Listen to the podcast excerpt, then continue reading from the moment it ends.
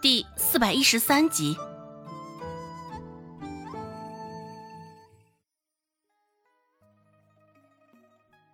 周芷刚想开口，继续好好开导教育他一番，只见眼前的小男孩扯了扯他的衣角，食指指向一个地儿：“姐姐，前面有个大哥哥受伤了，你能帮忙救救他吗？”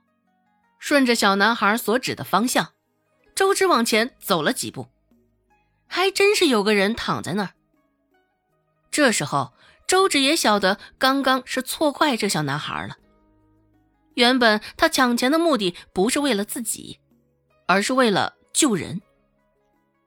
而他说的不够，也是因为考虑到诊金药费，并不是出自于自己的贪心。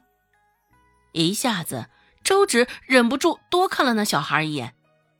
这么小的孩子就这般懂事儿了，像有些人。还真是可怜呢。现在停下来，周芷才仔细打量了一眼这地儿。这是一个破旧的寺庙，四下很是荒凉，杂草丛生，入眼没有能够塞入嘴里的吃食。不远处还有几个叫花子，现在围作一团，小心翼翼地看着周芷几人所在的方向。嘴里吃着今天在镇上捡到的残羹，还好，他们的心也不会很黑很坏，没有对出入此地的周芷有什么恶劣的想法。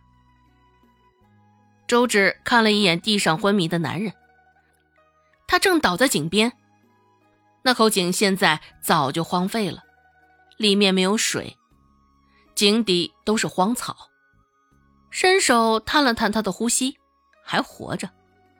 掀开他的眼皮儿，周芷又摸了摸他的额头，有几分烫手。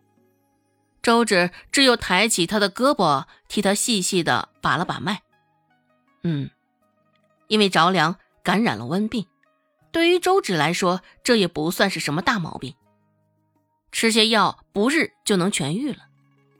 一旁的小男孩瞧着周芷的动作。心里也是一阵焦急。啊，怎么样？怎么样？周芷说道：“ 不碍事，温病而已。”什么？温病？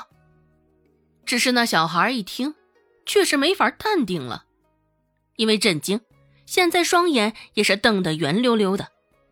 周芷忘了，这小男孩没钱，一向便是在这个寺庙里寄居。与那些叫花子一起吃着坏了、馊了的食物，对他们来说，一个简单的温病说不定就能要了他们的命。没钱买药，食不果腹，衣不遮体，只能有这样的结果。思索了一番，周芷说道：“你先帮我将他扶进庙里。”小孩也甚是乖巧的同意道：“，好。”周芷在寺庙里搜刮了一圈，找到一条破旧的毯子，上头还有不少的破洞，也不知道是不是老鼠咬下的，但聊胜于无啊！有条毯子已经算是不错了。周芷将毯子给那男子盖上，而后说道：“先不要让他吹到风，你帮忙在这照应着，晚些我会拿药过来。”那小孩也甚是懂事的，点了点头。周芷又看了一眼那陷入昏迷的男子，总觉得看着有几分的熟悉。只是那样的一张脸，周芷又确实是不曾遇见过的。周芷走了，只是他不知道，在他走之后，原本陷入昏迷的男子却睁开了眼睛，朝着周芷离开的方向。嘴角边渐渐扯起了一道笑容，想看看衙门口发生的事儿，只是现在又被那男子的事儿闹心呢。周芷便跑着回了一趟仁惠堂，开了一张药方子，吩咐小四去抓药熬制。待衙门口的事儿结束，这边的药熬的也差不多了，正巧就能拿到那庙里去给那男人服用。想到这儿，周芷这才放下心来，抬脚继续往衙门的方向走。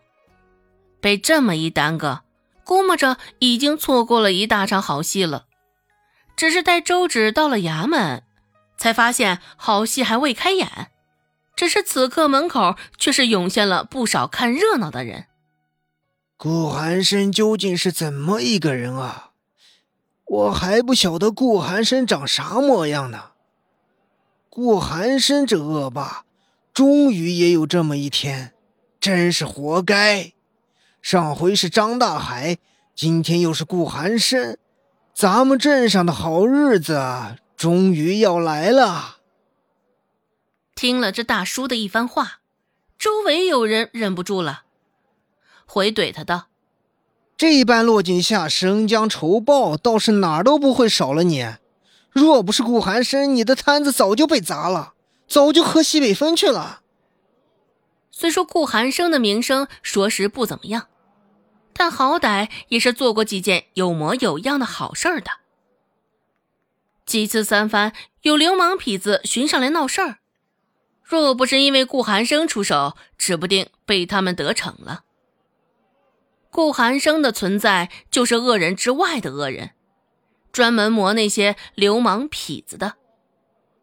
只是有这样想法的人也只是少数，大多数人觉得顾寒生与张大海那类人无异，得将他抓起来。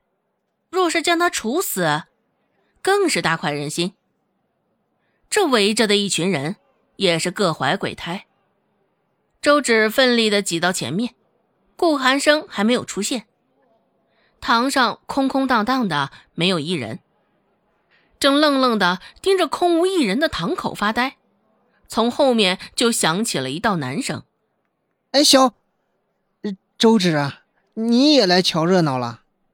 当着这么多人的面温志安差点就说错话，到嘴边的一声“小嫂子”，也是好不容易这才拐过弯来。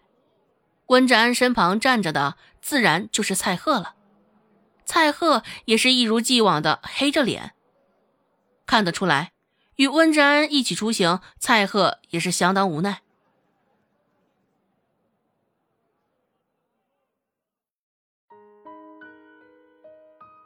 本集播讲完毕，感谢您的收听。感兴趣，别忘了加个关注，我在下集等你哦。